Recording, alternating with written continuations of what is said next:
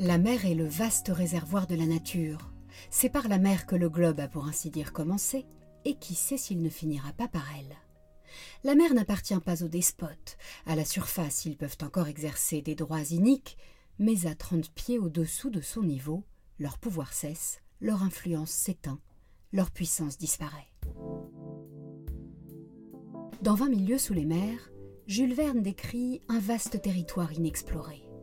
150 ans plus tard, il faut bien admettre que l'on n'en sait pas beaucoup plus sur les grands fonds marins. Seulement 20% de leur surface sont cartographiés et moins de 5% ont été explorés à ce jour. Bonjour à toutes et à tous et bienvenue dans ce podcast proposé par l'IHEST, l'Institut des hautes études pour la science et la technologie, qui forme les cadres dirigeants à la prise de décision fondée sur les connaissances et la démarche scientifique. Nous allons vous proposer la synthèse d'un rapport passionnant qui a pour titre Les grands fonds marins entre exploitation et conservation. Ce travail réalisé par la promotion Rosalind Franklin s'inscrit dans le cycle national de formation 2021-2022. Avant de commencer, nous sommes allés dans la rue interroger des passants pour savoir ce qu'évoquent pour eux les grands fonds marins. C'est les fonds très profonds, les abysses, là où il n'y a plus de poissons. Moi aujourd'hui j'imagine ces grands fonds marins euh, avec des bouteilles en plastique. Euh, au fond, des polluants. Ça fait peur parce qu'on ne connaît pas, on sait pas ce qu'il y a, donc euh, il fait noir en plus, donc euh, on ne voit pas. Ça me fait penser aux, abysses, aux profondeurs abyssales euh, inexplorées, et ça reste surtout pour moi quelque chose qui doit rester inexploré. Je trouve, que ça, je trouve ça pas mal que la Terre recèle encore des mystères, et c'est pas mal de se dire qu'il y a des choses qu'on ne connaît pas, qu'on ne maîtrise pas, dans lesquelles on n'est pas allé, on n'est pas obligé d'y aller. Plongeons à présent dans l'exploration de ce sujet passionnant, les grands fonds marins entre exploitation et conservation. Mais tout d'abord, de quoi parle-t-on exactement? Les grands fonds marins occupent un espace gigantesque qui commence à 200 mètres de profondeur et descend jusqu'à 11 000 mètres dans la fosse des Mariannes, le point le plus profond de la planète. Il est situé dans la partie nord-ouest de l'océan Pacifique, au large des Philippines. Il couvre 66% de la surface terrestre, mais reste très largement méconnu. Imaginez, quatre personnes seulement ont plongé au plus profond des océans, quand douze astronautes ont déjà posé leurs pieds sur la Lune. Depuis une quinzaine d'années, ce vaste territoire connaît un regain d'intérêt dans les politiques industrielles de nombreux pays en quête d'une transition énergétique les entreprises s'intéressent de près aux importantes réserves de métaux que recèlent les grands fonds marins. Les principales ressources sont des nodules polymétalliques, des sulfures hydrothermaux ou des encroûtements cobaltifères. Il y a également quelques sources d'hydrogène naturel, mais trop peu a priori pour envisager leur exploitation. Aujourd'hui, ce sont les nodules qui concentrent l'essentiel de l'attention, car ils sont riches en cobalt et en terres rares, nécessaires à la transition énergétique. À côté des ressources minérales, les grands fonds marins abritent une grande diversité d'écosystèmes et d'organismes, et nous ne sommes qu'au début de la découverte de cet immense patrimoine biologique. Ainsi, l'IFREMER estime que si environ 250 000 espèces sont connues, il y aurait entre 1 et 10 millions d'espèces marines à découvrir des espèces qui ont développé des capacités d'adaptation exceptionnelles pour survivre dans l'obscurité à 4 degrés avec une très forte pression et une chaîne alimentaire réduite. Jean-Marc Daniel, vous dirigez le département ressources physiques et écosystèmes de fond de mer à l'Ifremer. Comment ces espèces font-elles pour survivre dans ces conditions extrêmes? La clé de la survie dans ces environnements-là, c'est la coopération. Et donc, on a des, véritables symbioses qui s'installent entre différents organismes qui font que euh, chacun bénéficie de l'autre pour, euh, se développer. Ça, c'est le premier, mécanisme. Et puis après, une deuxième clé, c'est d'être capable de, réparer très efficacement euh, son ADN quand il est endommagé par des conditions extrêmes de température ou des conditions extrêmes de, de chimie. Quel espoir ces organismes représentent-ils pour la recherche, notamment médicale?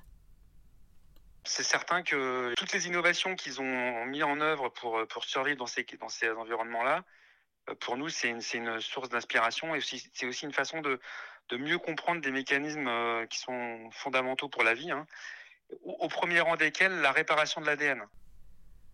Pourquoi connaît-on aussi mal les grands fonds marins? Bah Parce qu'ils sont euh, tout simplement très euh, difficiles d'accès. Euh, quand on veut se cacher sur Terre, le meilleur endroit où on peut aller, c'est dans les grands fonds. Parce qu'en fait, la lumière ne s'y propage pas. En fait, une très grosse source de connaissances pour nous, c'est de faire des photos, de faire des, d'avoir des, images de satellites, par exemple, de la Terre.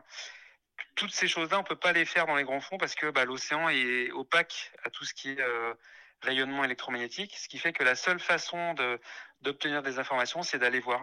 Mais le, frein principal, c'est aller voir ponctuellement, ça prend du temps. Il y a des limitations, euh, je dirais, euh, technologiques qui nous sont imposées euh, par l'océan, et c'est principalement le temps, le frein. Une exploration plus intensive des grands fonds marins pourrait conduire à des découvertes majeures en santé humaine, mais aussi dans la biotechnologie, l'énergie ou encore l'architecture. Mais une exploitation non maîtrisée pourrait aussi avoir des impacts négatifs irrémédiables sur ces écosystèmes établis depuis des milliers, voire des millions d'années, avec des conséquences pour l'avenir de la Terre et de l'humanité tout entière, car les grands fonds marins jouent un rôle essentiel dans le cycle du carbone et des courants océaniques. Alors, pour savoir s'il faut exploiter ou conserver les grands fonds marins, plusieurs enjeux sont à prendre en compte. Enjeu technico-économique tout d'abord. Pour limiter le réchauffement climatique à 2 degrés vers 2050, la Banque mondiale estime que les besoins en lithium, cobalt ou graphite seront multipliés par 5. Tous les regards se tournent vers le fond de l'océan et les trésors qu'ils abritent. Mais sur un plan technique, les expériences de ramassage, d'excavation ou de grattage des grands fonds marins pour en prélever les métaux restent à l'état de prototype. De nombreuses questions restent ouvertes, comme le transport, le traitement métallurgique offshore à grande échelle, ou la question des déchets liés à l'exploitation. Et surtout, à l'heure qu'il est, la rentabilité économique de l'ensemble de ces gisements reste encore à démontrer. Il y a également des enjeux écologiques. L'océan joue un rôle vital dans l'équilibre écologique depuis l'origine de la vie sur Terre. De par son volume, il est un réservoir extrêmement stable, essentiel aux équilibres climatiques gazeux et à la biodiversité. Grâce à la photosynthèse, la biomasse de l'océan capte 30% du CO2 et agit comme régulateur thermique. Mais l'absence de lumière et la faible température au fond de l'océan en font un milieu très lent à se régénérer et la communauté scientifique s'accorde à dire que l'exploitation minière aura de nombreux impacts directs et indirects sur les espèces marines et affectera tout l'écosystème des fonds marins. Et à ce jour, il n'y a aucune étude d'impact sur une exploitation à grande échelle. Sur le plan juridique, le statut des grands fonds marins est encore à définir. Soumis pendant longtemps à la doctrine de la liberté de la mer, l'océan est aujourd'hui régi par la Convention des Nations Unies sur le droit de la mer, signée à Montego Bay le 10 décembre 1982. Considérée comme l'un des instruments juridiques majeurs du XXe siècle, elle valide le principe de liberté de la haute mer pour la navigation, le survol, la pêche, la recherche scientifique et la pose de câbles. Un enjeu éminemment stratégique depuis plusieurs années.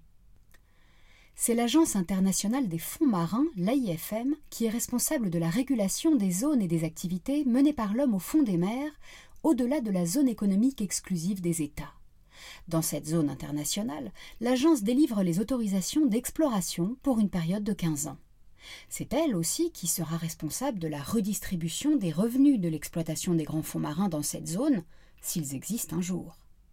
Actuellement, l'AIFM travaille à la mise en place d'un code de réglementation de l'exploitation de ces ressources qui comprend la prise en compte des enjeux technologiques, financiers et environnementaux. Venons-en aux enjeux géostratégiques. Après la conquête spatiale et le domaine cyber, les abysses sont un nouvel espace possible de conflictualité, et l'on n'hésite plus à parler de guerre des grands fonds marins dans les discours stratégiques.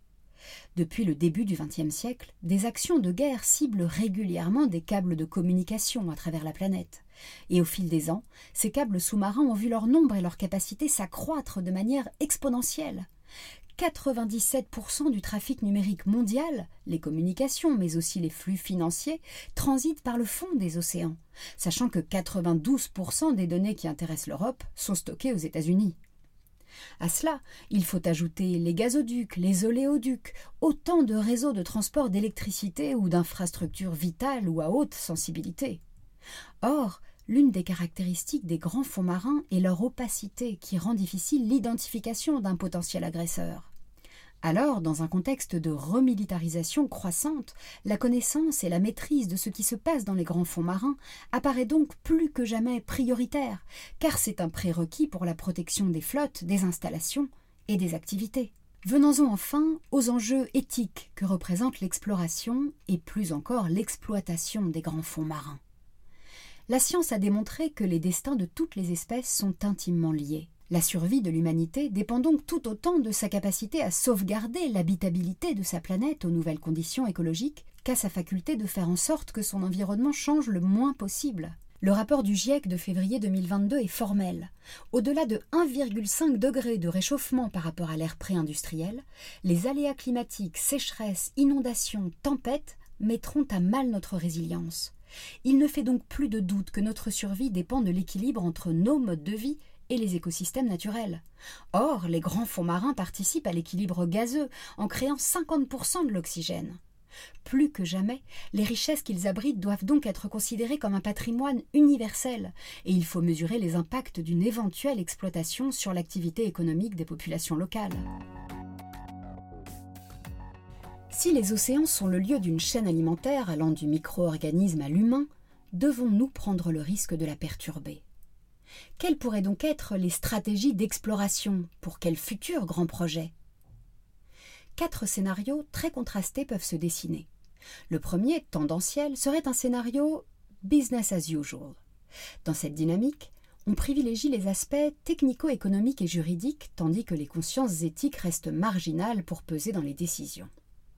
Le deuxième scénario possible est un scénario idéal. Intitulé One Ocean, One Health, il se caractérise par une harmonie des forces autour des grands fonds marins, considérés comme patrimoine commun de l'humanité. Troisième scénario, redouté celui-là, les grands fonds marins deviennent un nouveau Far West, avec un dynamisme non maîtrisé des enjeux économiques d'un côté et des conflits géostratégiques de l'autre.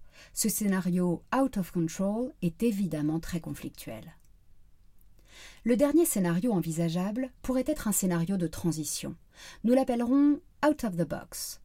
Il se caractérise par une dynamique de dialogue, de coopération et d'alliance stratégique et permettrait d'éviter les conflits tout en favorisant la recherche scientifique. L'objectif est ici d'atteindre un consensus sur les limites à ne pas franchir pour la conservation et l'exploitation éventuelle des grands fonds marins. Ce scénario permettrait aussi d'accélérer le développement technologique permettant de protéger cet espace. La prise de conscience éthique de l'ensemble des acteurs décideurs serait dans ce dernier scénario un facteur de convergence essentiel. En conclusion, il est donc urgent de prendre des décisions. Tout d'abord, il paraît nécessaire d'établir une vision stratégique à long terme de la France avec des acteurs de la société civile et des acteurs locaux, et ne pas laisser uniquement le monde technico-économique décider du devenir des grands fonds marins. Il faut ensuite centrer la stratégie de la France sur la connaissance scientifique pour faire émerger un consensus indispensable qui fixerait les limites acceptables d'une éventuelle exploitation des ressources non renouvelables des grands fonds marins. Le soutien à un moratoire conditionnel à l'exploitation à court terme prend alors tout son sens. La dernière recommandation des auditeurs de l'IEHEST vise à développer un plan de gestion exemplaire et responsable des ressources et la création d'une filière rentable et compétitive d'exploration qui s'appuie sur des technologies polyvalentes, utilisables par exemple à la fois dans le domaine spatial et dans les grands fonds marins. On l'a compris, si l'exploration et l'exploitation éventuelle des abysses promet des découvertes majeures pour l'humanité, elle ne sera souhaitable que si elle est encadrée et maîtrisée. C'est la fin de ce podcast. Merci de nous avoir écoutés. Vous pouvez trouver d'autres podcasts passionnants de l'IHEST sur la nouvelle chaîne de l'Institut. À bientôt!